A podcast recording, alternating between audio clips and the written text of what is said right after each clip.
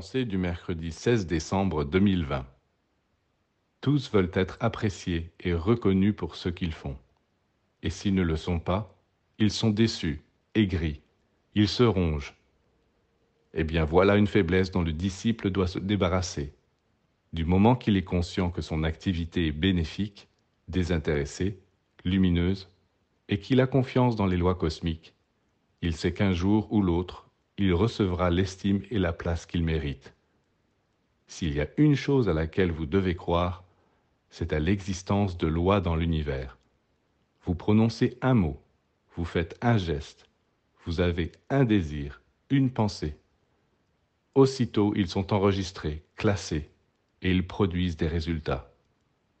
C'est sur ces lois qu'il faut compter, car tout peut changer autour de vous, sauf ces lois. Elles vous enverront un jour ou l'autre exactement ce que vous méritez, d'après la façon dont vous aurez travaillé. Ne comptez donc sur rien d'autre que sur votre travail.